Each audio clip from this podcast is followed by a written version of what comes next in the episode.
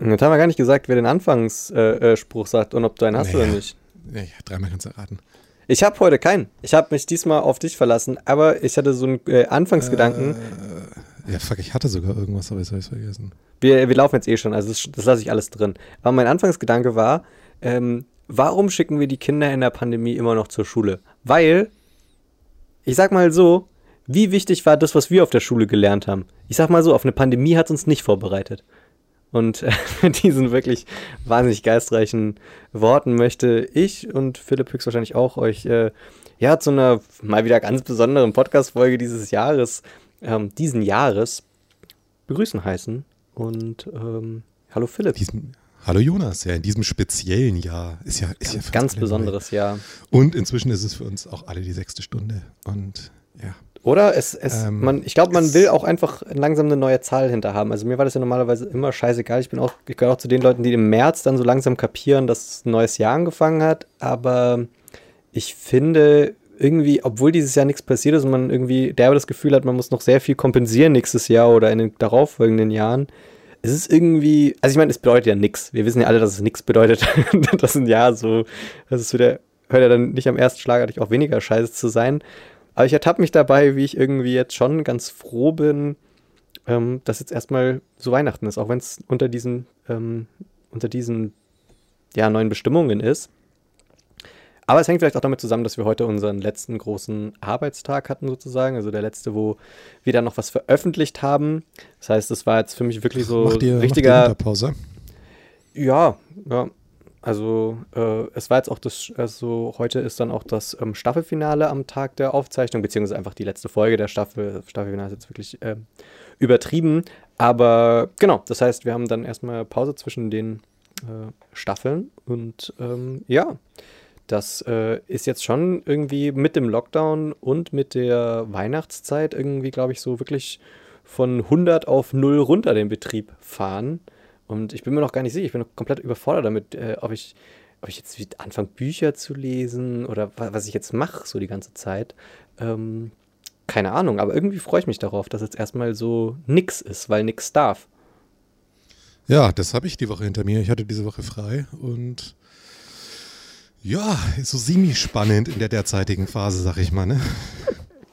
ähm, ja, was hast du gemacht? Also wenn du, du hast ja, ja viel Zeit und man darf ja nichts mehr. Also es war ja, hast du mal nichts, ordentlich eingekauft? Es ist, es ist tatsächlich so, dass ich auch jetzt äh, die Woche die mitgeteilt gekriegt habe, dass ich den 24. frei habe, was eigentlich ein halber Arbeitstag gewesen wäre. Und meine Reaktion war eigentlich eher nur, oh Mann. ja toll, muss ich die erste Hälfte von dem Tag auch noch irgendwie rumbringen, statt wenigstens arbeiten gehen zu können und sich nicht darum kümmern zu müssen. Weil ja, also, also der Lockdown nimmt mich irgendwie ein bisschen mehr mit als der letzte. Im ersten es ist auch dunkler, ne? Also ich glaube, dieses ja, Frühling ist, hatte noch so. dieses, äh, äh, wir warten jetzt mal ab, bis die Temperaturen und die Virologen haben ja gesagt, das und alles.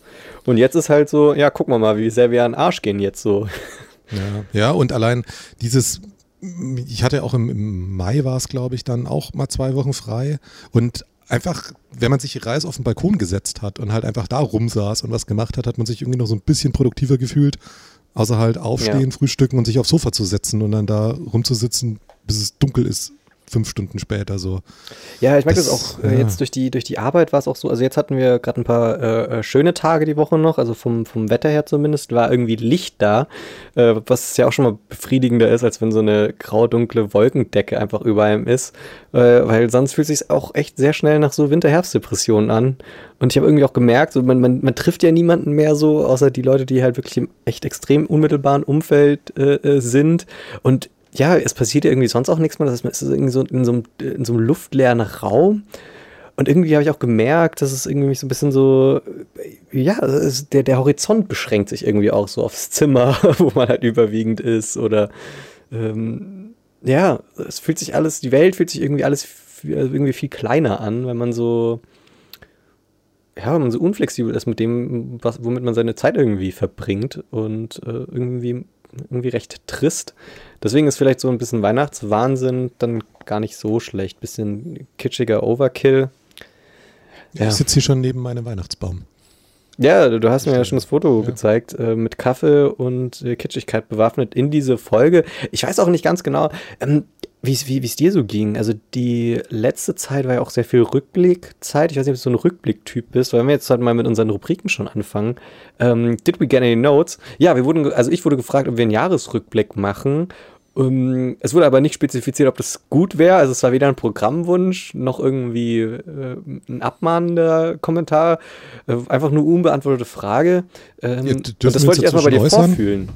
Ja, also ich weiß nicht, ob wir es halt schon offiziell verkunden dürfen dass wir ähm, eine, eine große Live-Folge machen werden, natürlich mit Jan Böhmermann ist, glaube ich, äh, Markus Lanz hat zugesagt, Thomas Gottschalk wird sich zuschalten aus Miami. Ja, also haben wir eigentlich schon vor. Wenn, Und aber also, natürlich noch ein paar Surprise-Gäste. Ja. ja. natürlich, natürlich. Immer noch was in der Hinterhand. Ähm, Prost. Danke. Ähm, ja, also ist gerade noch bei unserem Arbeitgeber Spotify in der Genehmigung quasi, aber ich rechne eigentlich täglich damit, dass wir das okay kriegen. Und ja, können wir offen sagen, wir haben den Zirkus Krone gemietet, komplett in München. Klar, mit Sicherheit ähm, Abstand und Sitzen allem. da halt zu zweit dann drin. Wir haben auch nur Techniker angeheuert, die schon mal Corona ja. hatten. Einfach genau. Wir haben es auch teilweise selbst infiziert, einfach, dass sie, dass ja. sie dann da können. So an Ostern schon rum, so vorsorglich. ja, man muss ja vorplanen. Aber, ja, von daher wird auf jeden Fall dann der große Wise Privilege Jahresrückblick kommen. Ähm, also die Frage unseren, war tatsächlich, ja. ob wir heute einen machen. Äh, nö. nee, keine Ahnung. Ähm, Weil ich habe mal drüber nachgedacht und ja. ähm, irgendwie auf der einen Seite, glaube ich, kann man das ja nur so auf zwei Ebenen sehen. So irgendwie der Private, so, wo du dir denkst, okay, was lief denn bei uns so im, sag ich mal, im erweiterten Podcast-Kosmos? Äh, so blöd das klingt, aber ich hoffe, ihr wisst, was gemeint ist. Oder man schaut natürlich irgendwie so den bisschen globaleren oder den, was uns als Nation bewegt hat. Also macht halt wirklich den Jans und den, äh, den, den Günther Jauch, weil diese Rückblicke habe ich tatsächlich äh, ähm, zu großen Teilen gesehen. Ähm, und da ist mir auch das erste Mal aufgefallen, was dieses Jahr alles so war. also, ist doch einiges passiert, ne? Es ist irgendwie schon einiges passiert. Du hast natürlich dieses Überthema, äh, äh äh, also Leute sind mit einer Pandemie konfrontiert. Das war natürlich überall irgendwie mit drin. Und du hast natürlich den typischen Anstrich des jeweiligen Moderators oder des Formats, das sich dann mit dem Jahresrückblick oder mit den Videoclips, die dann halt von den letzten zwölf Monaten gezeigt werden, beschäftigt. Und bei Lanz war es natürlich ein bisschen, äh, lass ich mal, lanziger. und bei Günther Jauch war es ein bisschen RTLiger. Aber äh, sehr krass, weil die wirklich äh, da nochmal diese Kunst gefeiert haben, ähm, so kleine Anekdoten äh, aneinander zu reihen und in eine riesige Samstagabendshow zu gießen, die dann Sonntagabends lief. Aber da ist mir nochmal aufgefallen, wie komplett überholt dieses Format ist. Also so eine, so eine familientaugliche, ellenlange Sendung, so zweieinhalb Stunden oder so, wo dann wirklich äh, jeder Corona-Flashmob tanzt bei jedem Flughafen und bei jedem Krankenhaus oder alle, die da mitgemacht haben, äh, nochmal gezeigt wird. Die lustigsten Home-Videos werden nochmal aufgekocht und äh, halt jeder, der irgendwie Zeit hat, kommt halt ins Studio und quatscht dann nochmal, was ihm irgendwie krasses passiert ist. Ja, aber was anderes waren ja die, die Rückblicke sonst auch nicht. Ich meine, das war doch sonst auch irgendeine, keine Ahnung, irgendein Typ, der einen Achtjährigen aus dem aus dem Brunnen gerettet hat und dann nochmal gezeigt wird. So, das war ja früher nicht anders. Also da okay, wir ja spielen kurzes, Scheiße. Wir spielen kurzes Spiel. Ich erzähle dir ähm, Geschichten und du sagst, ob das im Jahresrückblick war oder nicht. Von hinterher auch, okay? Okay. Nehmen wir eine, ähm, eine Influencerin, die mit einem Video viral gegangen ist, in dem sie ironisch überspitzt die Toilettenpapiersituation zusammengefasst hat. Also irgendwie ähm, lassen wir sie so ganz aufgedreht sein, dass sie sagt, äh, und von, von meiner Schwester, der ihre Arbeitskollegin, habe ich erfahren, dass die im Lager äh, äh, jemanden kannte, der und so weiter. Ist das passiert oder nicht? Ja, 100 Pro gerade RTL, also das, das ist ja, kennst du Toilettenpapier, kennst du, ne? Kennst du, haben sie, haben sie ganz viel gekauft, ne? das ist, Lustig. Das ist passiert. Ja, leider. Ähm, also ich habe es nicht gesehen, muss ich sagen. Also, aber es ist. Ich, natürlich hast du es nicht mir zu 100 Prozent vorstellen. Den Lanz habe ich sogar teilweise gesehen, muss okay. ich auch zugeben. Hat, haben Sie bei RTL ein, so ein Unfallopferpaar, äh, also Retter und, und, und Geretteter oder Gerettete oder Retterin. Also wir sind ja hier, ich kann mich nicht mehr genau erinnern oder vielleicht denke ich es mir eh nur aus. Aber wir, wir sagen einfach mal Personen, die sich gegenseitig in einem Autounfall praktisch nochmal die Bedeutung des Lebens zeigen konnten. Haben Sie die interviewt vor einem Wrack des Autos, das ausgebrannt ist? Im Studio? Haben Sie dafür einen Wrack ins Studio ge gezerrt? Ich glaube, das, das ist für RTL selbst zu viel, würde ich jetzt sagen. Und da könnte dich eines Besseren belehren. Ja, super. Was ich aber, um ehrlich zu sein, nicht ganz so geil fand, wie den Fakt, dass sie zwei Typen, die fast im Moor verrecken, also die waren irgendwie an der Nordseeküste und äh, im Watt wahrscheinlich, kein Moor, äh, und haben da irgendwie, sind da mit ihrem Floß gekentert oder mit ihrem Schiff gekentert und hatten dann irgendwie noch ihr Handy dabei, aber das hatte kein Akku mehr und dann haben sie zwar ähm, äh, ja, Rettungskräfte geholt. Das Problem ist aber, wie findest du denn nachts zwei Hanseln, die mit einem Handyakku, der nur noch für diesen Anruf gereicht hat, irgendwo im schlammigen Watt in irgendwelchen Böschungen rumkriechen und kurz, kurz vorm Erfrieren sind? Ja, und äh, die haben es natürlich überlebt, weil sonst hätte RTL sie ja nicht einladen können. So, und jetzt rate mal, wie sich RTL überlegt hat, dass sie jetzt da das Set designen, damit die eine coole Interviewfläche haben. Also wahrscheinlich so Schilfrohre oder so im Hintergrund, oder? Kann ich mir vorstellen. Mhm. Ja, aber die haben auch sich den Spaß nicht nehmen lassen, sozusagen. Den, also zwei Typen, die fast dadurch gestorben sind, dass ihr Schiff untergegangen ist und die dadurch im, im, im Watt stecken geblieben sind. Da haben sie den einen von denen in so ein Schiff, also die haben so ein kleines Schiff, so ein kleines Bötchen haben die ins Studio gekarrt. Weil, mein Gott, guck mal, den LKW für das Auto hattest du ja eh schon da, dann nimmst du das Schiff auch noch mit, haben dann so Kitschilf drumherum. Es ist wirklich ähm, köstlich. Leider kann man den nicht mehr anschauen, aber es, ihr müsst es mir glauben, es war sehr toll. Ja, aber wenn wir gerade bei RTL sind, was ich auch ähm, am Rande zum Glück nur mitgekriegt habe, war, es war wieder das große Staffelfinale der Bachelorette anscheinend. Oh, da habe ich den Anfang gesehen. Wie, wie hast, du das ja, Ende, hast du das Ende gesehen? Ich habe ich hab irgendwie so ganz am Anfang, ich glaube, ich habe die zweite Folge dann irgendwie so mittendrin einmal gesehen und am Ende dann, äh, ich weiß aber auch. Melissa nicht, hieß sie, oder? Ich, ich habe keine Ahnung, um ehrlich zu sein. Ähm, ja, die war bei, die war bei irgendeinem anderen Trash-TV-Format, ich glaube Love Island. Und da hat es nicht hingehauen und dann durfte sie Bachelorette werden. Was, was ja. ich mich da immer nur frage, ähm, tatsächlich, das sind ja alles mehr oder weniger trotzdem ganz normale Menschen, die ja quasi einfach dann nur in dieses Luxus-Setting reingesetzt werden. Und ja. wie das dann funktioniert, ähm, weil es sind immer auch diese Dream Dates und so, auch beim, beim Bachelor und so, wird ja immer so ein bisschen so unterschwellig propagiert als, ja, das sind ja alles seine Ideen und er hat sich jetzt ausgedacht, dass sie hier in der Karibik Jetski fahren und danach mit Delfinen schwimmen und sonst was. Ja.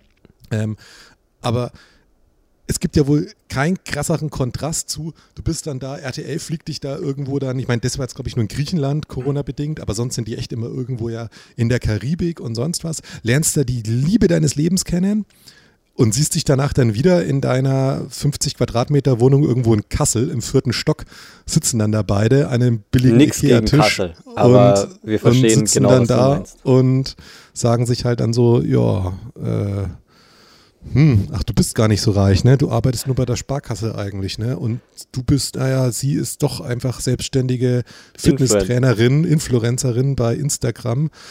Ach so, ja, eigentlich bist du arbeitslos. Hm, ja, vielleicht irgendwie doch nicht so geil alles. Ja, aber Philipp, also, ich finde deinen klassizistischen Unterton hier schon wieder, finde ich einfach schlecht. Man kann doch auch glücklich werden, äh, obwohl man arm ist. Und man, ja, aber die sind auch alle da, behindert, die da mitmachen. Nein, du hast gesagt, das sind ganz normale Menschen.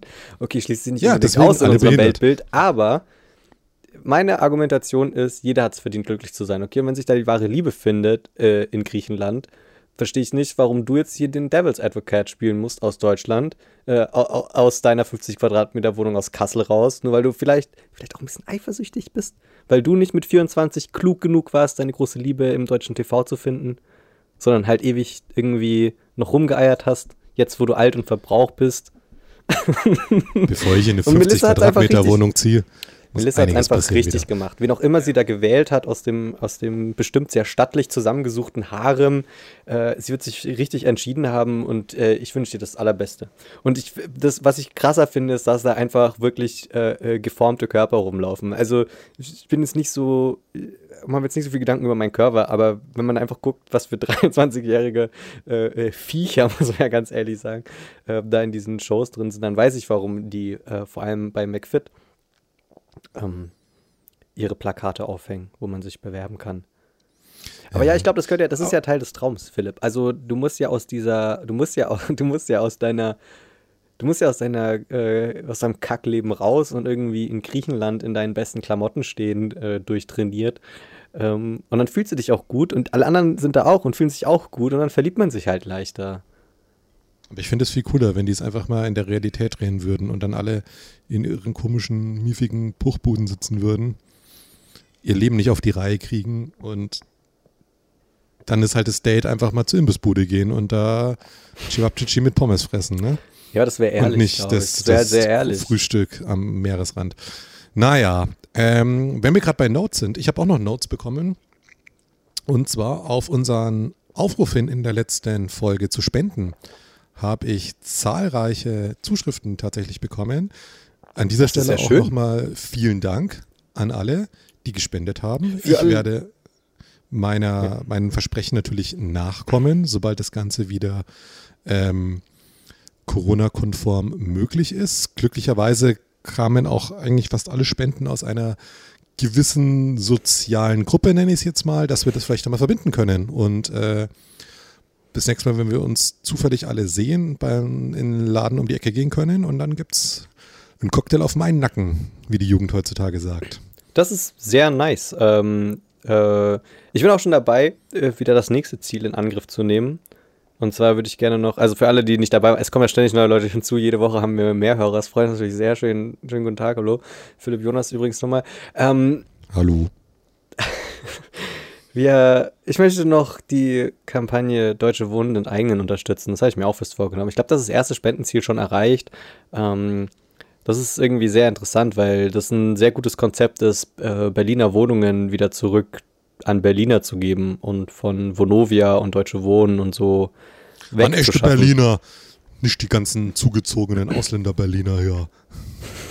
Ich glaube, mit Ausländern meinst du Schwaben, oder? nee, ich finde es nur, dass, dass wieder echte Berliner hier die Berliner Wohnungen haben. Ja, nee, geht ja wohl nicht. Also halt generell einfach Berliner. Ist wurscht wer. Egal welche Hautfarbe, egal wie nervig politisch. Ähm, Hauptsache einfach. Ab wann ist man in Berliner? Ich glaube, sobald man bei Deutsche Wohnen mitmacht, dass man, hat man ah. den Berlin-Spirit ähm, inhaliert. Äh, bei Deutsche Wohnen enteignen mitmacht. Ist aber echt ein cooles Projekt. Also ich werde das natürlich auch nochmal in den Show Notes verlinken. Oh Gott, das würde ich schon länger mal sagen. Mhm. Können wir eigentlich Swipe-Ups machen bei, bei Insta? Puh, ich glaube nicht, aber ich glaube, wir müssen dafür auch, also ich glaube, du brauchst dafür irgendeine, irgendeine Hürde, die wir safe noch nicht geknackt haben. Beziehungsweise ihr, unsere liebe Community, habt diese Hürde noch nicht geknackt, wenn man das mal so ganz hart aussprechen darf. Aber Instagram ist ja eh äh, toxisch und alles. Müssen wir die Leute nicht unbedingt hinzwingen. Äh, zwingen. Kommt lieber zu Twitter, da ist auch richtig toll. Und da kann Wie man läuft auch denn unser Twitter-Account? Unser Twitter-Account läuft, geht so. Ich habe leider ein bisschen das Gefühl, dass die Leute, die uns wirklich ähm, hardcore-mäßig hören und uns alles Beste wünschen, unsere Hardcore-Supporter, dass das leider nicht so die Twitter-Leute sind. Aber ich habe ja Twitter auch dazu benutzt, um ein bisschen von außerhalb die, die Leute auf uns aufmerksam zu machen. Und da muss man ehrlicherweise sagen, war ich in letzter Zeit ein bisschen zu faul, um da, um da zu erwarten, dass das schon Früchte trägt. Da war ich einfach nicht so in der Mut zum, Zwi zum Twittern, zum Twittern. Aber das kommt schon wieder. Wer weiß, jetzt über die Feiertage wäre nichts zu tun, dann sage ich der Welt vielleicht mal wieder, was wir von ihr halten. Wollte ich nicht irgendwas sagen? Nee, Deutsche wohnen in eigenen Jahr. Okay, äh, cool. Genau, und dann danke an alle anderen, die gespendet haben. Ja, sehr das nice. Die Guten, ja wir machen, jetzt haben wir die Welt ein bisschen besser gemacht. Das ist nämlich auch so ein Ding. Bei diesen Jahresrückblicken hast du ja natürlich immer dieses Balancing-Problem, dass du natürlich nicht zu sehr banale Scheiße äh, nur bringen darfst, weil sonst qualifiziert sich ja irgendwie nicht als ein Jahresrückblick, der ernst zu nehmen ist. Auf der anderen Seite, nicht nur in einem Jahr wie diesem ist so ein Rückblick ja auch immer ein Rückblick auf viele Scheißdinge. Also zum Beispiel, also die ganzen Anschläge, die wir hier in den Podcasts dann auch teilweise thematisiert haben, nicht eigentlich das ganze Jahr durch hat es irgendwo gebrannt. Entweder in Australien, Kalifornien, Brasilien, überall so. In, in Beirut hat es gescheppert. Äh, jetzt aktuell äh, haben wir äh, in Bergkarabach äh, einen Konflikt, wo Aserbaidschan und Erdogan äh, da so Armenier angreifen. Und da haben wir es richtig gemacht. Wir, also wir hätten, das hätte ich jetzt erst sagen müssen und dann hätten wir nochmal sagen können, dass wir mit unseren Spenden ja schon auf dem Weg sind, die Welt ein Stück besser zu machen, irgendwie. Aber das wollte ich jetzt nochmal noch mal sagen. Es ist viel passiert. Aber Haiti hat echt zwei richtig starke Alben rausgebracht. Das ist auch auf der Plusseite dieses Jahres, würde ich behaupten. Ich weiß, es tangiert dich jetzt persönlich nicht so krass, aber für mich war es nice. Also Haiti ist praktisch die Deu deutsche Taylor Swift. In gut. Ich, ich habe sie tatsächlich noch nicht wirklich gehört, muss ich zugeben. Ja, das war jetzt fast genauso sehr ein Stimmungskiller wie die Explosion in Beirut, aber das war deine Entscheidung. Ja, was, was hast du sonst so erlebt? Was hast du die, sonst die Woche gemacht, erlebt, außer äh, ich hab, dafür fertig gedreht? Ich habe äh, gedreht, gedreht, ja doch, mittlerweile ist sie auch zu Ende gedreht, aber damit habe ich ja eher weniger zu tun. Ähm, zu Ende geschrieben, ja, ähm, was ich diese Woche erlebt habe, beziehungsweise was zurzeit ein Problem ist seit Nikolaus eigentlich. Meine, meine Mutter war so freundlich und fürsorglich, mir das letzte Mal, als ich daheim war, ein paar Socken mitzugeben, weil die von letztem Jahr langsam ähm, schon durchgewetzt waren. Das ist jetzt Aber, ein zweites Paar. Ja, genau. Also, das war halt so dicke Wollsocken. Weißt du, also nicht, nicht nur ein paar Socken gehabt tatsächlich, sondern halt so dicke Wollsocken, so zum drüberziehen. So, und das Problem ist aber, diese neuen Wollsocken sind so richtig Premium und die haben auch unten so, äh, so, so Noppen dran. So Noppen, dass du nicht ausrutscht. Dass ich nicht ausrutsche. Was natürlich insgesamt eine gute Idee ist. Aber das Problem ist, dass ich gerade noch in so einer Hybridphase bin zwischen alte Socken tragen und neue Socken tragen. Mit anderen Worten, es passiert mir tatsächlich regelmäßig, dass ich in meiner Wohnung ausrutsche, weil ich die alten Socken anhab und die keinen Grip haben. Oder dass ich einfach wirklich durch diesen Grip ständig äh, stolper, weil ich denke, ich habe, also es ist wirklich die gerade, ich bin ich bin so weit, dass ich zu blöd bin, Socken zu tragen. Oder ich sabotiere mich meiner, mit meiner Sockenauswahl, ja das ist so ein Main-Struggle. Das ist einfach jetzt ein Thema in meinem Leben, weil, wie du gesagt hast, ist einfach wirklich nichts anderes ähm, passiert, gefühlt. Beziehungsweise, da wollte ich mal fragen, du hattest ja letzte Woche Urlaub, aber es ist ja jetzt halt auch gerade so äh, die Weihnachtsfeiersaison. Ne? Egal, ob das jetzt Sportvereine ist oder auch Arbeit. Ähm, wie stehst du so zu digitalen Weihnachtsfeiern? Also jeder schießt sich daheim im Zoom-Call mit Glühwein ab. Also war mein soziales Highlight die Woche, dass ich das quasi mit Freunden gemacht habe.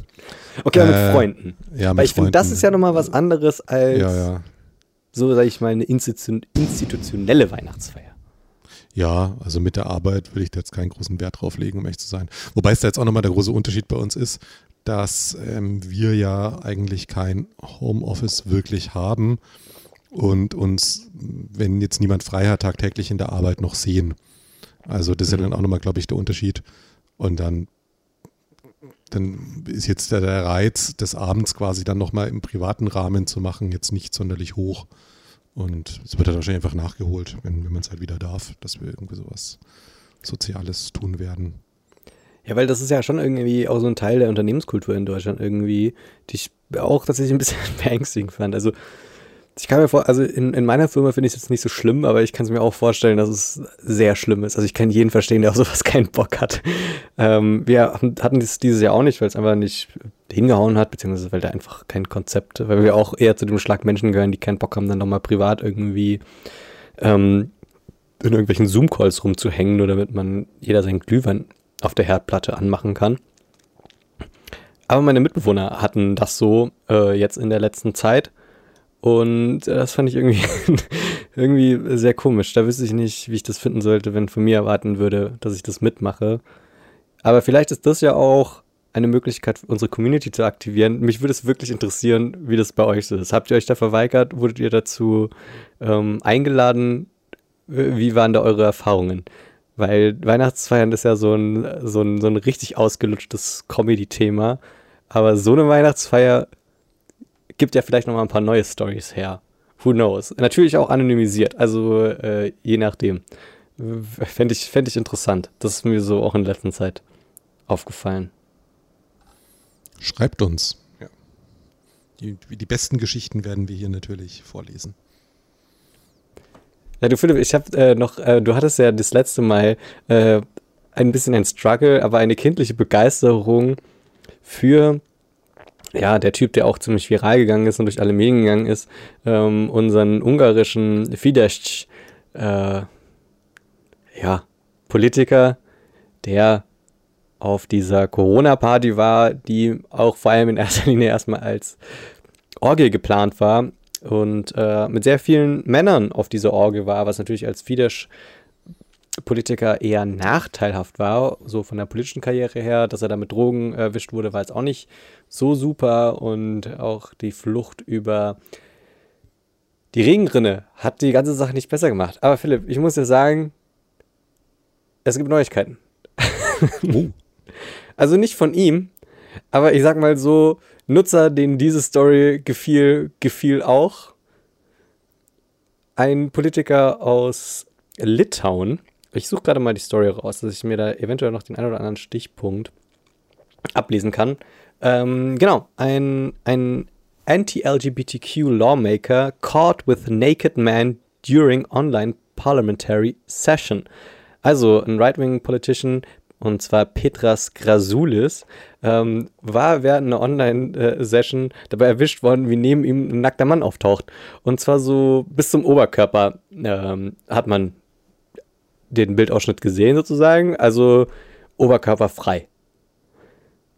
Was natürlich jetzt, sag ich mal, nicht das beste Bild auf ihn geworfen hat, aber ich sag mal so, also du bist Jurist, ich bin auch halbwegs gut im Lügen, man wird vielleicht aus der Nummer irgendwie rauskommen.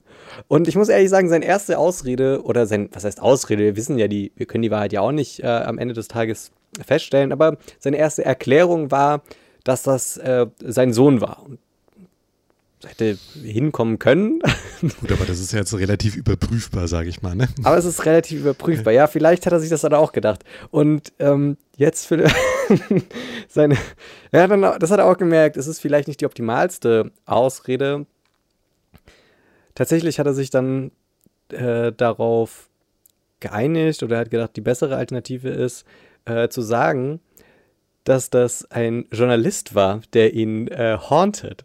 Und äh, seine offizielle Erklärung dafür war, dass dieser Journalist ihn einfach niedermachen will und Schmierenkampagnen gegen ihn führt und sich deswegen mit irgendeiner Technik da bei sich bei ihm reingehackt hat in den Call und dass das alles gar nicht stattgefunden hat und dass das dieser Journalist gewesen sein muss. Und ich habe jetzt diesen Journalisten nicht gegoogelt, aber in dem Artikel steht, dass dieser Journalist überhaupt nicht aussieht wie der Mann, den man da in diesem Zoom-Call gesehen hat. Ja. Ja, ist von der Ausrede her auch eher, sag ich mal, da wäre der Sohn besser gewesen. Oder? ich hab's mir auch gedacht. Da, da hätte ich lieber einfach, da hätte ich lieber einfach noch auf die Schnelle jemanden adoptiert, um ehrlich zu sein, weil. Aber ja, also auch da geht die Legacy weiter. Da haben wir ein, ein ja. Aber was wäre deine, was, was würdest du machen, wenn daneben dir einfach plötzlich im Zoom-Call ein körperfreier Mann steht? Ja, äh, einmal kein homophobes Arschloch sein, Punkt eins, und einfach zu stehen. Das hilft hm. meistens. Ja. Und wenn man es dann durchziehen muss, sich halt dann wenigstens irgendwas, äh, keine überlegen, ist halt einfach ein, man, man kann es auch einfach sagen, gut, war halt ein Kumpel, der, was weiß ich, hier gerade trainiert hat. Oder ich glaube ich auch, das Oberkörperfrei ja. hätte viel retten können. Das hätte echt viel retten können, aber da muss man ehrlich sagen, auch leider echt kein Mitleid. Ja. Wirklich leider kein Mitleid. Ja, vielleicht hat er es auch einfach nicht anders verdient. Dann habe ich noch eine andere Nachricht, die dich vielleicht auch emotional berührt. Also mich hat sie sehr emotional berührt. Sie war bei Spiegel nur ein kleiner Artikel, aber ich finde, äh, dieser Podcast ist perfekt, um hier nochmal ein bisschen Platz den Protagonisten zu geben. Äh, sie sind unbekannt, aber für mich sind es Helden. Die Schlagzeile war, Kinder sollen fast zwei Meter tiefes Loch gebuddelt haben. In Nordrhein-Westfalen ja. ist auf einem Spielplatz ein 1,80 Meter tiefes Loch gefunden worden. Offenbar waren Kinder am Werk. Die Behörden zeigten sich alarmiert. Und da möchte ich erstmal sagen, congratulations. Wer 1,80 buddelt und ich sehe hier so, so eine kleine Leiter drin, also die wussten, was sie tun. Da, das ist, das ist richtig viel Arbeit. Also das ist auch nicht nur so einfach ein, ein, ein also ein, ein 1,80 Meter tiefes Loch muss ja auch so groß sein, dass da ein paar Kinder drin stehen können und buddeln. So, und wenn Kinder einfach, ohne dass jemand was groß davon mitbekommt, 1,80 Meter in die Tiefe buddeln. Ja, und vor allem, ich glaube, viele Hörer unseres Podcasts kennen sich auch mit Löcherbuddeln aus. Die wissen, wie viel Energie das braucht, so ein 1,80er Loch zu graben. Ja, also es war ein Sandkasten, glaube ich. Zumindest ist hier auf diesem äh, Oberhausener Spielplatzbild ähm, das Loch im Sand gewesen. Aber trotzdem, das ist trotzdem ein Haufen Arbeit. Das ist richtig viel. Und leider war es dann so, dass das Ordnungsamt natürlich sofort angerückt ist und diese Scheiße wieder, die, äh, nicht die Scheiße natürlich nicht, dieses wunderbare Loch wieder zugeschüttet hat. Und da muss ich ganz ehrlich sagen, shame on you, Oberhausen. Das war ein Meisterwerk und diese Kinder wurden nicht genug gewürdigt für die Arbeit, die sie hier gemacht haben. Und dann habe ich weitergelesen, äh, weil ich das eine ziemliche Frechheit fand und gelesen, dass ein Kind, also dass sie das sofort wieder zumachen mussten, weil die Angst hatten, dass da eventuell jemand äh, sich zusammenschüttet. Weil das anscheinend schon mal jemand am Kind passiert ist, der da irgendwie, ein Fünfjähriger hat irgendwie gebuddelt oder so und dann ist das Ding irgendwie eingekracht und der wurde lebendig begraben oder so. Also es war eine ganz unschöne Geschichte, wünscht man äh, niemanden, aber da muss ich auch ganz ehrlich sagen, das Loch, das ich da gesehen habe, das konnte nicht einstürzen. Also das, das waren Profis, die Kinder, die wussten, was sie machen. Und ich finde, ab einem gewissen Punkt ist es auch, da, da, da musst du als Erwachsener auch einfach dir die Verantwortung abgeben für so ein Loch. So, und das sind Kinder einfach vielleicht auch qualifiziert genug, um äh, äh, zu verstehen. Also ich weiß ja noch ganz genau, wie ich Löcher gebuddelt habe. Du hast die Statik, du hast alles im und dieser de, de, den Sand, den du rausschaufelst, der fließt ja auch ständig wieder rein. Also du bist ja mit der Logistik von Sand, bist du ja da vertraut ab 1,80 Meter in der Tiefe. Du weißt ja, dass das wieder zurückfällt. Und wie gesagt, das kann auch keiner alleine gemacht haben oder keine alleine gemacht haben. Das heißt, das war ein Team, das waren Experten, die wussten genau, was sie tun. Die haben den Sand weggeschafft, der konnte nicht wieder in das Loch reinfallen. Es war eine kleine Leiter drin. Es war genial. Und dieses Loch, ich, ich, ich verlange von der Stadt Oberhausen, dass sie dieses Loch wieder bis zu dem 1,80 Meter aufbuddeln, dass die Kinder weitermachen konnten, wo sie aufgehört haben. Weil die hatten einen Plan, die haben sich alles zurechtgelegt und die haben dieses Loch verdient, meiner Meinung nach. Weil wir sogar eine Leiter dabei hatten und alles. Also, also die war ein Foto. Frechheit. Ich weiß jetzt nicht, ob ja, die von ja. denen war oder ob die danach eingestellt wurde. Aber ich meine, wie sonst wären sie rausgekommen, ohne dass jemand weiß. So. Also hätte man das Loch zugeschüttet, weil da ein von den Kindern drinne steckt und die nicht mehr rausgekommen sind, okay. Ihr wisst offensichtlich nicht, wie man mit Löchern umgeht. Aber alle Kinder sind rausgekommen, keins wurde verschüttet. Für mich. Sie hätten eventuell ihren Weg auch rausbuddeln können, ja. Löcherprofis. Übrigens auch die Folge heute. Löcherprofis. Finde ich gut. Ja. Die Löcherprofis. Ja, ähm, wollen wir einfach mal unseren Patronengürtel machen. Du meinst die beste Playlist auf Spotify mit weiteren Liedern bestücken? Richtig. Das würde ich sehr Knallern. gerne tun. Mit weiteren Knallern. Oh Gott. 46, ne? 46. Mal fallen wir uns für diesen Witz ab. Naja, ist ja okay. Willst du genau. anfangen? Ich würde anfangen. Und zwar habe ich ähm, wieder drei ältere Lieder rausgesucht. Ähm, die ich aber gerne mit unserer Community mal teilen will. Und das erste Lied ist ähm, nicht mal das, das beste Lied von der Band, aber das bekannteste, aber trotzdem auch ein gutes. Ich habe jetzt trotzdem das genommen und kein anderes. Ähm, mhm. Und zwar von The Rasmus in the Shadows. Ähm, Finnen durch dieses Lied bekannt geworden. Waren ist da es, ja so ein ist bisschen, das, was ich denke, dass es ist schon, oder? Ja, wahrscheinlich schon. Also das ist, das ist bekannt geworden, Sing's wie gesagt. Äh, nee. Ähm, mit so diesem bisschen so, so Emo-Pop-Punk-mäßig, in so in einer Richtung mit Him und so auch. Davor aber auch teilweise ganz andere Musik gemacht haben. Also für alle, die es interessiert, äh, hört euch auch mal einfach Playboys zum Beispiel von The Rasmus an finde ich immer ganz cool, wenn so, so Bands auf einmal so eine völlig andere Musikrichtung im Prinzip machen. Ein breites Spektrum bedienen. Genau. Aber deswegen ist genau. es natürlich trotzdem auch einfach ein gutes Lied, muss man sagen. Natürlich. Eine, eine, coole Band. Und das, das, dieses eine Album, Dead Letters, ist auch wirklich einfach ein, ein weltgutes Album. Also, falls ihr mal Zeit habt, hört es euch auf jeden Fall an. Und deswegen das erste Lied von mir von The Rasmus in the Shadows. Schön. Ja, mein erstes Lied wäre LSD von Omido. Da hast du schon im Vorgespräch. Relativ als, viel Drogen in letzter Zeit, ja.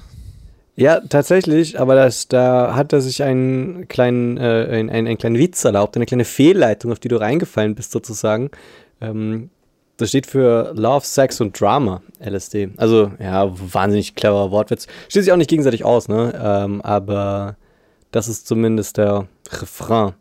Und es ist ein mal sehr. den ungarischen Politiker. Der hatte auch Love, Sex und jetzt ein bisschen Drama. Ja, es ist im, eigentlich müssen wir das Lied dieser, diesem, diesem Dings, äh, dem Typen widmen, aber er ist leider keine Widmung wert.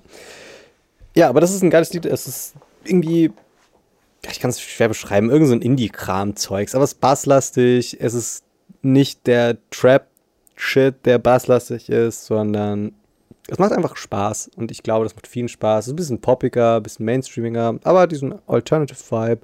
Und auch ein recht schönes Video, beziehungsweise es ist halt ein One-Take-Video und ich finde One-Take-Videos immer auf eine gewisse Art und Weise irgendwie beeindruckend. Und das ist ganz cool gemacht. Tanzt irgend so ein Mädel durch so eine Bude. Aber wie gesagt, es ist ein One-Take und die sind immer irgendwie cool anzuschauen. Also gebt euch das. Gut, dann habe ich als zweites Lied und zwar mal was, also was völlig anderes. Und zwar äh, ein Akustiklied ohne Gesang tatsächlich. Von der auch Finnin, meines Wissens nach. Äh, Apokalyptika. Betrayal Forgiveness. Finnen auch echt immer hart gut am Start von Mucke Ja. her eigentlich, ne? Ja, vom auch gleichnamigen Album Apokalyptika. Ähm, passt auch so ein bisschen zur vielleicht derzeitigen Situation. Ja, Was ich auch sehr Fall nicht an empfehlen Papas kann. gespart, ne? Ja, ähm, einfach mal, wenn ein Gewitter ist oder so, einfach mal Apokalyptika anmachen, wenn man im Auto unterwegs ist und durch die Gegend fahren. Aber vielleicht auch so, einfach mal rausschauen, Apokalyptika anmachen und drüber nachdenken, was so mit der Welt abgeht. Aber auch ein cooles Lied. Und Da habe ich irgendwie gerade Angst, Ja. Philipp, muss ich ehrlich sagen. Es ist irgendwie schwierig gerade. Es, es wird, das, das, war- das war es jetzt dann auch. Danach kommt noch ein, ein fröhliches Lied. Was ist denn dein zweiter Knaller? Ich habe es vorhin schon mal angesprochen, aber es ist nun mal so, ich habe mir eigentlich gesagt, ich, Diversity, Team Diversity, Team Diversity, ich bin Team Diversity, du bist Team Diversity, der Patronengürtel ist eigentlich Team Diversity. Eine meiner Regeln war, die Interpreten nicht zu doppeln, aber ich komme nicht drum rum, heute Haiti einen weiteren Platz zu geben, denn die Frau hat tatsächlich ein zweites Album in diesem Jahr rausgebracht, das auch sehr solide ist wie schon das erste.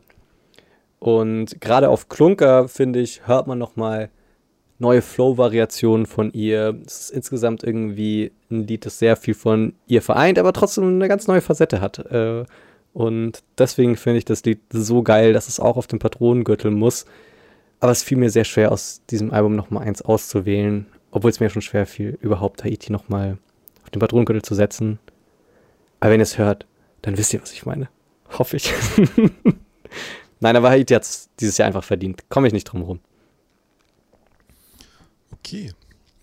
Mein drittes Lied geht in eine komplett andere Richtung, sind keine Finnen, sondern ähm, tatsächlich Lokalhelden aus ähm, zumindest teilweise deiner Heimat, meiner quasi Wahlheimat, also nie so ganz gewesen, aber zumindest doch ja viele Beziehungen und zwar die Band Raging Diarrhea.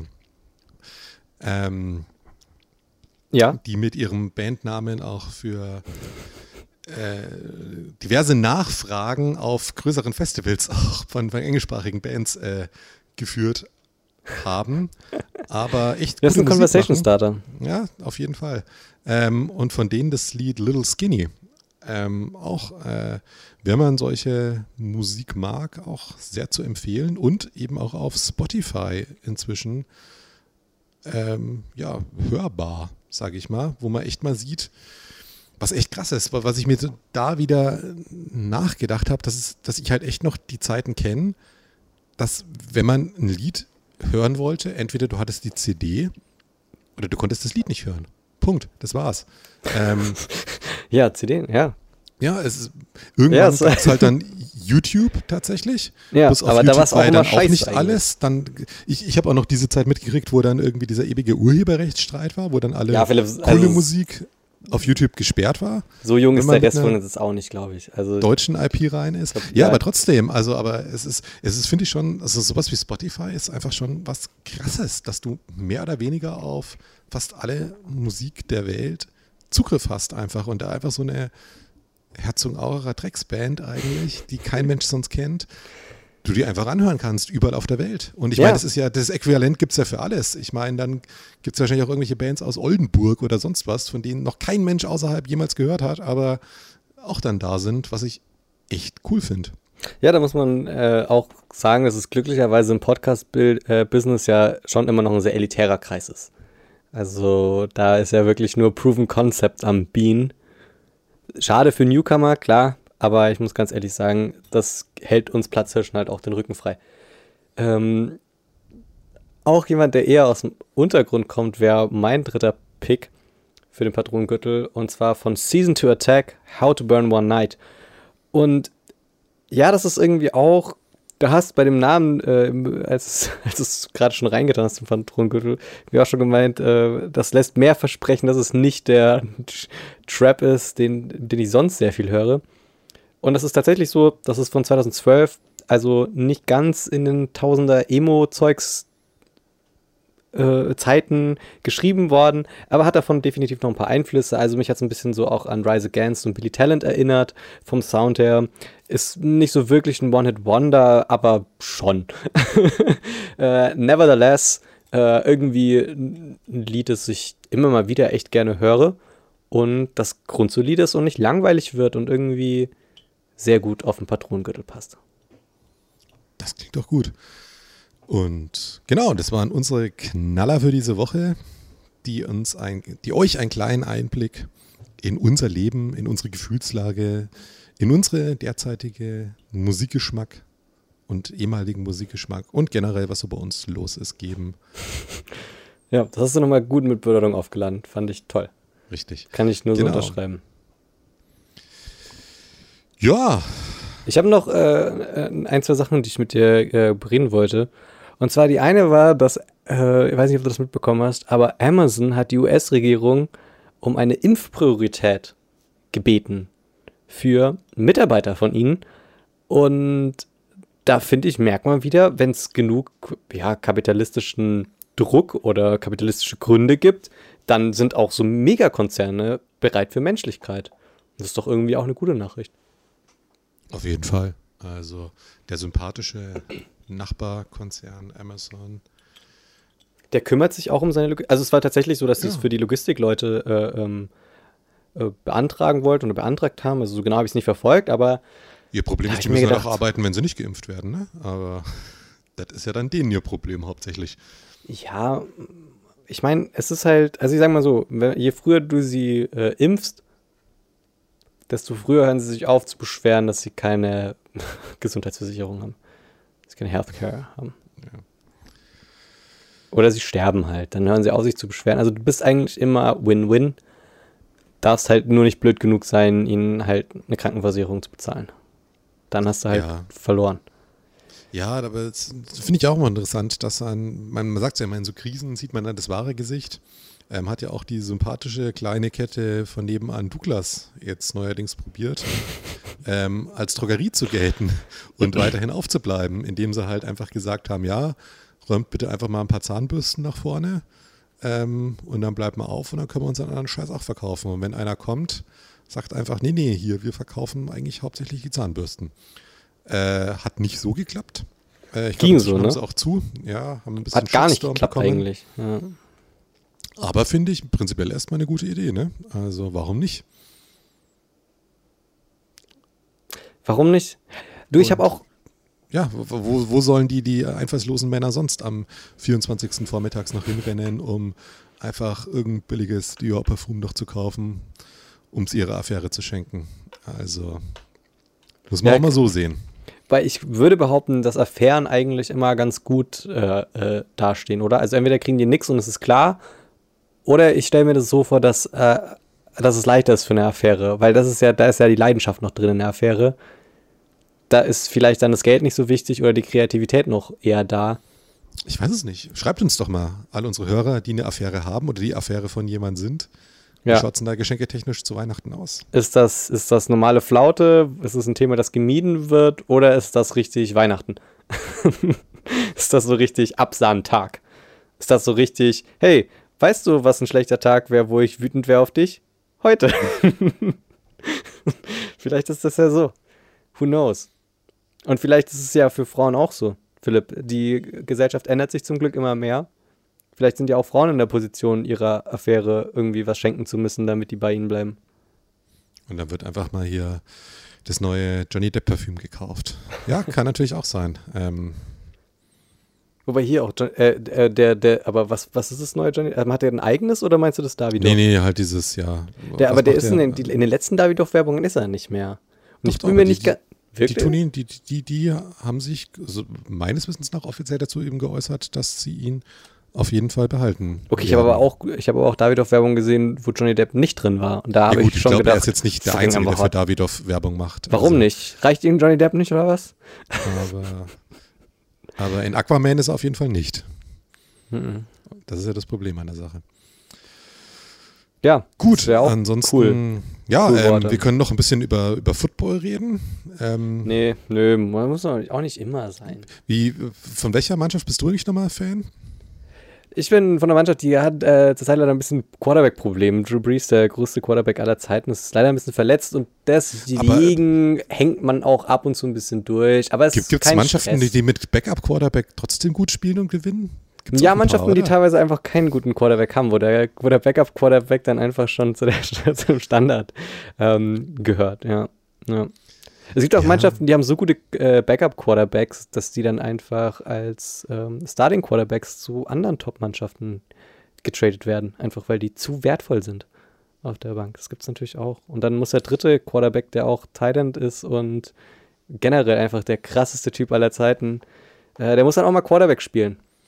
Ja, hat ja. er nie so viel gebracht, ne? Und dann hat er sich, das ähm, Problem ist, wenn Taysom äh, Hill äh, Quarterback spielt, dann ist Taysom Hill nicht mehr ähm, Receiver bzw. Tight End. Und ähm, dann fehlt ja natürlich eine Option, die jeder andere Quarterback hätte an der Stelle. Also, verstehst du die Logik? Ja, ja, aber um, um jetzt mal ganz kurz dann tatsächlich in Nerd Talk, ein paar Hörer haben wir ja tatsächlich, die sich auch dafür interessieren, ähm, einzusteigen. Das ist eine Inklusionsfolge ähm, heute. Ähm, war, ein, war ein geiles Spiel, fand ich. Also für alle, die es nicht wissen, am Wochenende hat äh, mein favorisiertes Footballteam, die Philadelphia Eagles, gegen Jonas favoriertes Footballteam, die New Orleans Saints, gespielt. Und die Eagles haben gewonnen mit einem Rookie Quarterback. Ja, das der, und also der, der bisherige Franchise-Quarterback Carson Wentz.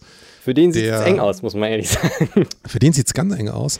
Aber ähm, was ich auch schon gesagt habe, was, was der Experte Björn Werner in der Sendung auch schon gesagt hat, meiner Meinung nach, also wenn Hurts jetzt so weiterspielt, der halt tatsächlich so eine Art junger Lama Jackson mäßig gespielt hat, also sehr, sehr mobil, mhm. sehr akkurat trotzdem und halt, wenn vielleicht hat er halt einfach dieses Unbekümmerte, dass er halt, mein, was ist das Schlimmste, was passieren kann? Er verkackt ne? und alle sagen, ja gut, ist halt der Rookie, der gespielt hat, so what. Ja. Ähm, aber bisher war er echt gut und also die Saints haben jetzt bisher auch keine total scheiß Saison gespielt, muss man sagen. Also, Nö, also aber vielleicht haben sie auch einfach die Eagles unterschätzt, glaube ich, oder so. Weiß nicht, was es war, weil normalerweise hätte ich jetzt eigentlich alles darauf gesetzt, dass die Eagles komplett untergehen. Ja, das sollte auch der Anspruch eigentlich sein bei den, bei den Saints. Aber wie gesagt, da ist Drew Brees als Starting Quarterback immer noch verletzt und das lässt natürlich, also Taysom Hill ist wie gesagt nicht schlecht, aber es ist schon was anderes als, äh, ja, der war halt sehr lange Zeit nur dritter Quarterback und nicht sozusagen der Nachfolger von Brees. Das war ein bisschen ein Problem. Aber dann ganz kurz auch meine Bold Prediction, die ich leider Björn Werner auch jetzt schon äh, geäußert hat, aber ich weiß, dass das, also wenn Hurts so weiterspielt, ähm, glaube ich tatsächlich, dass er Wentz zu den ähm, Indianapolis Colts traden werden, weil der ehemalige Offense Coordinator von Philadelphia mit dem wundervollen Namen Frank Reich ähm, ja da Head Coach ist. Und mit dem ist er mit Carson Wentz ziemlich gut funktioniert hat. Er war ja tatsächlich seine fast MVP-Saison da gehabt, bevor er sich verletzt hat. Ja, um ein ähm, bisschen, ja, ich, ich ja. denke, das ist äh, äh, definitiv eine Option, weil du hast natürlich immer die beschissenste äh, äh Situation, wenn du als wenn du als Starting Quarterback halt irgendwie, wenn es bei dir nicht so gut läuft und dann kommt der Rookie rein, weil, weil du draußen bist und bei dem läuft es dann nicht ganz so scheiße. Äh, sehr ja, halt unangenehm halt auf jeden Fall. Als er sehr draußen unangenehm. war und halt der alte Typ reinkam und den Super Bowl für ihn gewonnen hat. Aber gut. Ja. Ähm, sehr gespannt. Ähm, ich muss auch ehrlich wann kommt sagen. Brees zurück? Der hat irgendwie doch alle Rippen gebrochen. Ja, Brees hatte, Brees hat sich die eine Hälfte seines Brustkorbs eigentlich gebrochen, während die andere Hälfte noch am Auskurieren war. Ähm, mit anderen Worten, solange man jetzt, also sie haben gerade noch eine Bye-Week kommend und solange du den nicht spielen lassen musst, um in die Playoffs zu kommen, glaube ich, lässt du ihn nicht spielen, damit du ihn dann wenigstens für die Playoffs hast. Ähm, aber das äh, gucken wir dann einfach mal alles. Das wird sich jetzt in den Wochen zeigen. Was ich aber äh, interessant finde auch, also für alle Leute, die jetzt halt vielleicht an der, an der Sportart Football an sich jetzt nicht so viel Gefallen finden oder sich nicht dafür so krass begeistern können. Ich finde es trotzdem krass, wie äh, flüssig diese Liga eigentlich noch läuft, obwohl du in Amerika ja tatsächlich nochmal eine deutlich krassere Situation hast als jetzt hier in, in Deutschland, was so Sportveranstaltungen angeht, beziehungsweise die Fälle in den USA sind natürlich nochmal deutlich krasser und gerade diese NFL-Logistik ist ja, ja. nochmal wirklich eine Scale up äh, zu, im Vergleich zu, zu jetzt halt, weiß ich nicht, irgendwie den Fußballligen hier. 32 Teams, die da durch, durch, durch die ganze fucking USA jedes Wochenende gekarrt werden, mit einem riesigen Kader und ewig viel Unterstützungspersonal. Also keine Ahnung, die, die müssen Zuschauer. da testen. Die, die haben Zuschauer in den Stadien teilweise. Also das finde ich das, das. Die müssen das testen Krasseste. ohne ja. Ende und alles. Das ist richtig, richtig heftig. Also, die werden ja täglich getestet, glaube ich, tatsächlich. Und ja, also ich glaube, was da an einem logistischen Aufwand betrieben wird, um dieses Ding am Laufen zu halten, muss so abnormal sein. Ich glaube, das ist auch so ein Thema, wo es so in ein paar Jahren nochmal so eine Netflix-Doku gibt. Weil ich glaube nämlich, dass wir irgendwann so einen Medien-Overkill über Sachen haben, die sich mit Corona beschäftigen, weil halt jeder Drecksfilm- und Fernsehschaffende natürlich jetzt irgendwie da meint, er müsste diese Erlebnisse verarbeiten und verschreiben.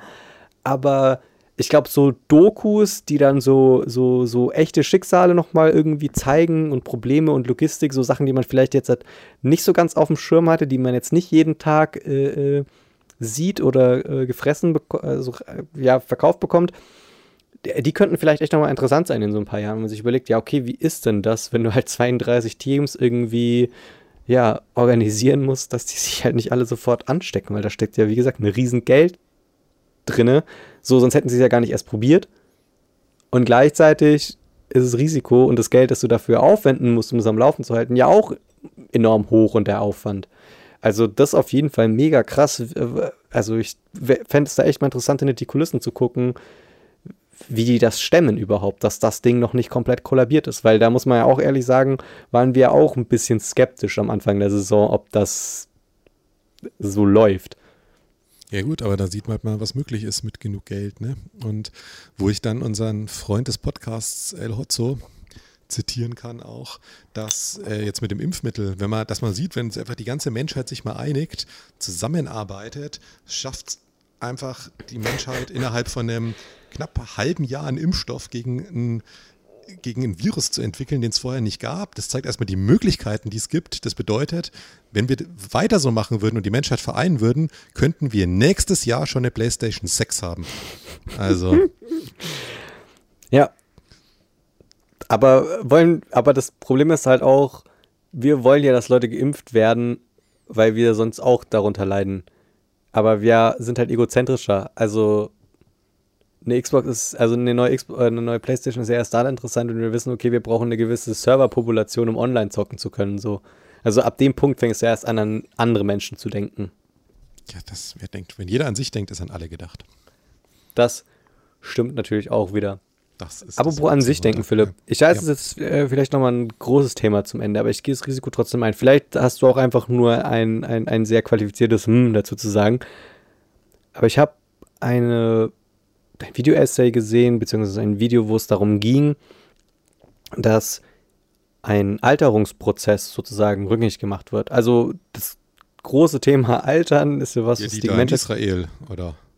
Es geht, also es geht um, ich bin nicht sicher, ob es die Studie Zellen war. mit Sauerstoff beschießen, oder? Genau. Also es ja. geht darum, dass du dich praktisch in eine, eine Sauerstoffdruckkabine legst für eine gewisse Zeit und da ist dann praktisch reiner Sauerstoff drin und ein, ein bestimmter Druck.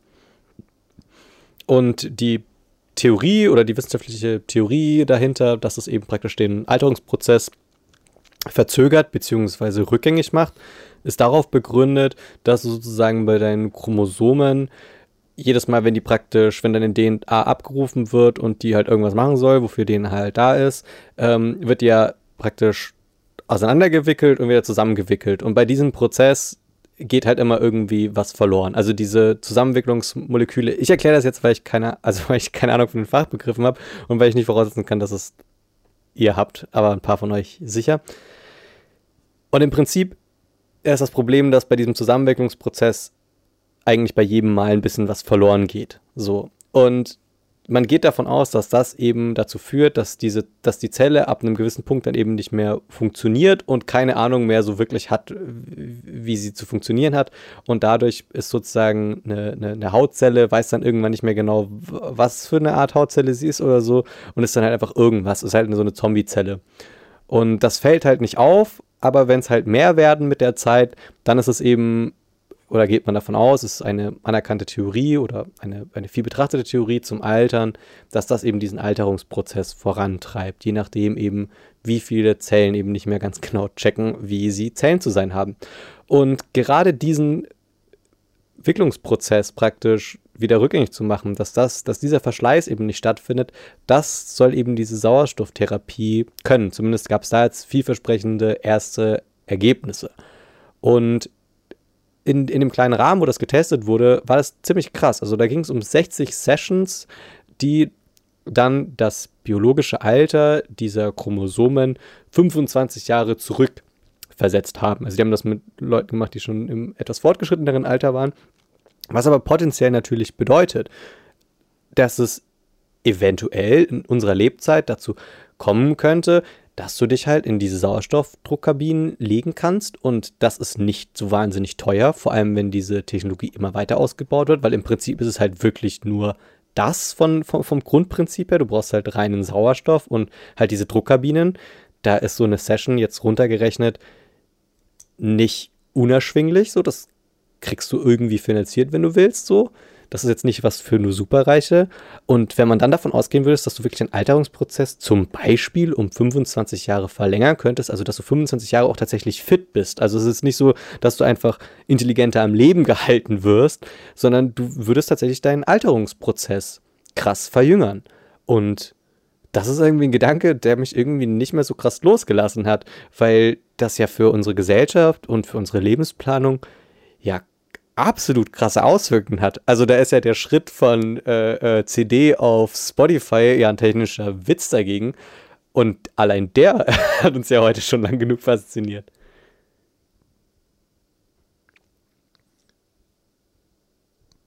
Das wäre jetzt der Part, wo du was dazu sagen kannst. Ach so, ich, ich wusste jetzt gar nicht, ob du weg bist oder nicht.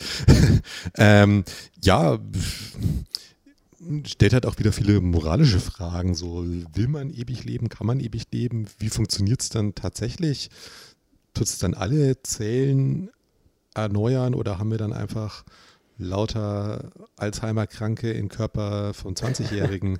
ja. Ähm, ja, auf jeden Fall interessant. Aber also würdest du es Stand jetzt machen? Also wenn Safe. du quasi sagst, du, du, du, könntest, du könntest jetzt schon damit anfangen und es wird halt quasi einfach das Ganze verlangsamen. Also, also ich, ich glaube ich auch. Also gerade hätte ich einfach noch zu viel Bock, zu viel mitzukriegen. Ich meine, kann natürlich sein, dass sich das in 60 Jahren ändert und man sich dann denkt einfach, ja gut, irgendwie auch immer dieselbe Scheiße.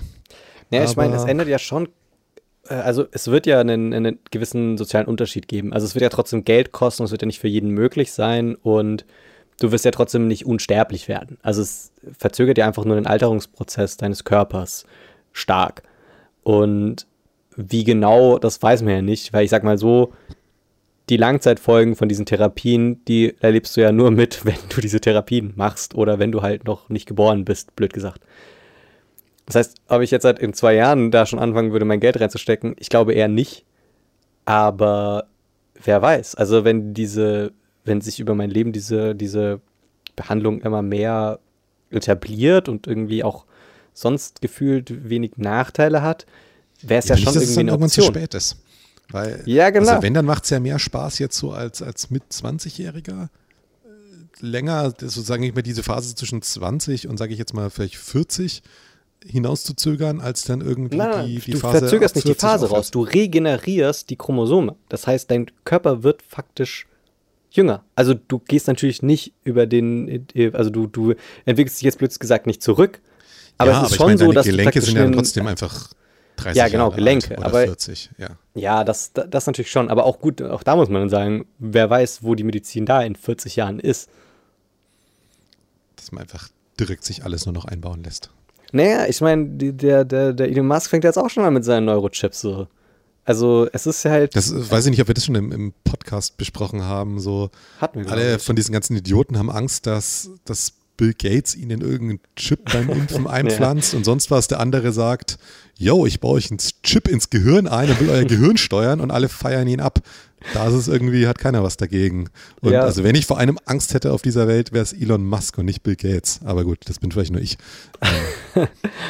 ich, äh, ich äh, ich bin, ich bin zu links, um Menschen zu hassen. Ja, ich hasse Systeme und Strukturen. Aber ja, Angst, äh, also begründete Sorge ist, denke ich, auf jeden Fall da. Aber ja, also ich, ich um nochmal zu der Grundfrage zurückzukommen, also irgendwie juckt es einem da schon in den Fingern, weil es natürlich zu verlockend ist. Und äh, blöd gesagt hat man ja nicht, jetzt nicht so viel zu verlieren, außer jetzt, sage ich mal, äh, irgendwie eine gewisse Art von Geld. Und das Ding ist ja auch, also allein die Tatsache, dass ich davon ja, also allein Renten, also wenn sich jetzt das, wie gesagt, wir sind hier noch sehr hypothetisch, ne, das ist mir jetzt auch schon klar, aber da, es würde sich ja so krass viel ändern, also Rentensysteme und sowas. Oder wie du halt mit deinem eigenen Besitz umgehen würdest, wenn du halt wüsstest, okay, ich lebe halt höchstwahrscheinlich 50 Jahre länger, wenn, also bis zu meinem ersten, bis zu meinem natürlichen Tod. So, also es würde sich ja nochmal ein komplett andere soziale und gesellschaftliche Fragen stellen und die, die, die individuelle Entscheidung wäre dann wahrscheinlich wieder echt im, im Gesamtkontext betrachtet echt was, was irgendwie ein bisschen nachgerückt wäre. Weil dadurch, wie gesagt, dass es äh, nichts für Superreiche sein müsste, wäre es ja wirklich für, die, für einen Großteil der Masse irgendwie erschwinglich und ja irgendwie auch dann ein Investmentfaktor, blöd gesagt.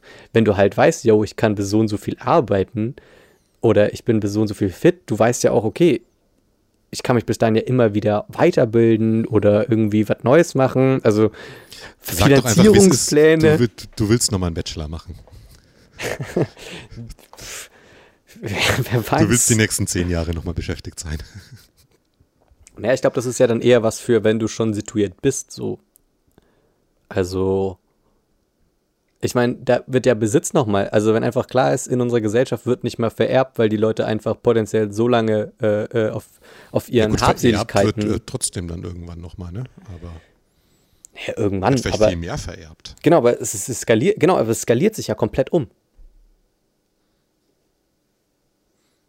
Und vielleicht, wenn du, vielleicht bist du auch dafür, dass du dann eher Leute in den Krieg schickst, die sich das ja nicht leisten können, eh länger zu leben. So. Also es ist ja voll absurd, was da dann für, äh, was das mit unserer Gesellschaft anrichten würde. Das ist so ein Gedanke, der lässt mich einfach in letzter Zeit nicht los und äh, ich hoffe euch jetzt auch nicht. Sehr viel, sehr viel Sinnfragen, merke ich schon. Na klar, da es hängt ja alles dir von ab. zu sitzen. Ja, die, die, die Frage, ist. wie viel Zeit du noch hast und wie viel dir die wert ist, entscheidet ja so viel von dem, was wir tun. Dass es uns ja gar nicht bewusst ist. So. Und wenn, wenn, ich glaube, wenn, wenn man das mal kapiert und wenn das mal die Gesellschaft so an sich kapiert, dann wäre hier aber richtig Remi-Demi, glaube ich. Dann müssten sich, da müssten sich hier äh, die Boomers noch für Klimaschutz interessieren. Ha! Ihr Loser. Jetzt, jetzt, wird aber hier die Kulturrevolution ausgerufen aus, aus dem ah, WG-Zimmer in München. Ja, apropos WG-Zimmer München Kulturrevolution. Äh, ich würde sagen, damit hast du schon unser neues offizielles Schlusswort eingeleitet. Es sei denn, du hast noch irgendwelche anderen großen Punkte, aber die Überleitung war eigentlich schon fast zu gut. Ich hätte noch letzte Worte, aber ja. Okay. Ähm, dann möchte ich meine letzten Worte an euch richten. Schaut euch die Aktion Deutsche Wohnen enteignen an. Wenn ihr eine Wohnung habt oder noch Miete bezahlt oder auch mal später vorhabt, vielleicht eine Wohnung als Anlage zu holen, dann wäre es vielleicht ganz gut, wenn der Wohnungsmarkt nicht von ein paar wenigen kapitalistischen Großunternehmern und Investoren geregelt wird, die einfach im Prinzip Preise festlegen können, wie sie lustig sind und wie es ihre Gewinnspanne am besten maximiert. Und deshalb wäre es ganz gut, wenn wir da irgendwie alle mal an einem Strang ziehen und gucken, dass da wieder Wohnraum sozial umverteilt wird. Und das ist äh, soweit diese Aktion, dass es schon erste juristische Prüfungen gab. Es ist von der Verfassung äh, gedeckt, diese Enteignung. Und es ist auch keine Enteignung in dem Sinne, dass es Leuten weggenommen wird und irgendwem gegeben wird, sondern es wird äh, vergemeinschaftet und einfach sozusagen als nicht gewinnorientiertes Projekt gemacht und sozusagen, dass sich aus den Mietkosten heraus finanziert. Also so wie man das, so wie es eigentlich sein sollte. Und äh, es geht bei dieser Aktion ganz konkret nur darum, Großinvestoren zu enteignen. Also es ist keine utopisch, äh, utopische linke Traumfantasie, dass man jetzt da äh, dem armen Mittelständler der so viel für die zweite Immobilie gespart hat, um sich da eine Sicherheit zu schaffen, dass man dem das wegnimmt.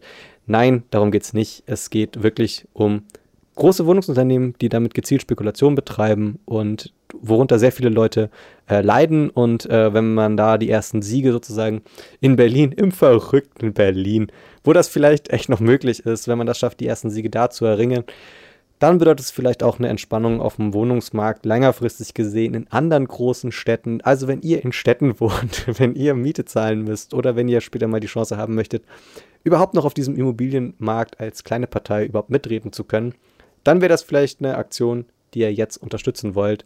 Die wollen natürlich auch Geld für euch haben, für ihre ganzen Vorhaben, um das weiterzutreiben. Die Seite, wie gesagt, werde ich euch verlinken. Da könnt ihr euch ausreichend dazu informieren. Und dann möchte ich damit auch schon an Philipp abgeben. Da würde ich dann jetzt einmal nur mal den, direkt den Devil's Advocate spielen und sagen, gut, aber dann möchte ich mal die tolle Eigentümergemeinschaft sehen, die sich zu fünf zusammentut und ein Wohnprojekt mit 120 Parteien realisiert. Viel Spaß und mit einem, keine Ahnung, 200 Millionen Kredit, den ihr dann abzahlt, ihr Jürgens als Oberstudienrat.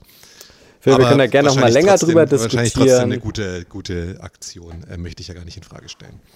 Ähm, du bist ja nur privat, du bist ja privat schon gebrandmarkt, Philipp, weil ja, ja. du dich mit so Eigentümergemeinschaften schon mal auseinandersetzen musstest und deswegen hast du da, hast bist du da, da einfach aber du musst dir ja vorstellen, die brennen ja alle für die Sache. Die haben ja einen gemeinsamen Feind und das eint doch. Das und euer gemeinsamer Feind war halt irgendwie, keine Ahnung, Unkraut in der Einfahrt. Das ist halt was anderes als Vonovia, sorry. Äh, wie gesagt, ist ja, steht ja so, so lang, klingt ja alles auch ganz gut. Ähm, Schaut es euch an, bildet euch eine eigene Meinung dazu. Genau. Ich hätte noch äh, letzte Worte, die ein bisschen an, an das Nachdenkliche äh, anschließen. Macht euch mal Gedanken drüber. Alles, was ich euch noch mitgeben will, bevor ich euch in diese kalte Winterzeit und Weihnachtszeit auch entlasse, ähm, die trotzdem für uns alle ja ein bisschen anders ist als die letzten Jahre, äh, ist nur was Kleines zum Nachdenken. Und zwar, der Papst wurde auf Lebenszeit gewählt, Putin wurde für vier Jahre gewählt, Putin hat bereits drei Päpste mitbekommen. Denkt mal drüber nach. Tschüss.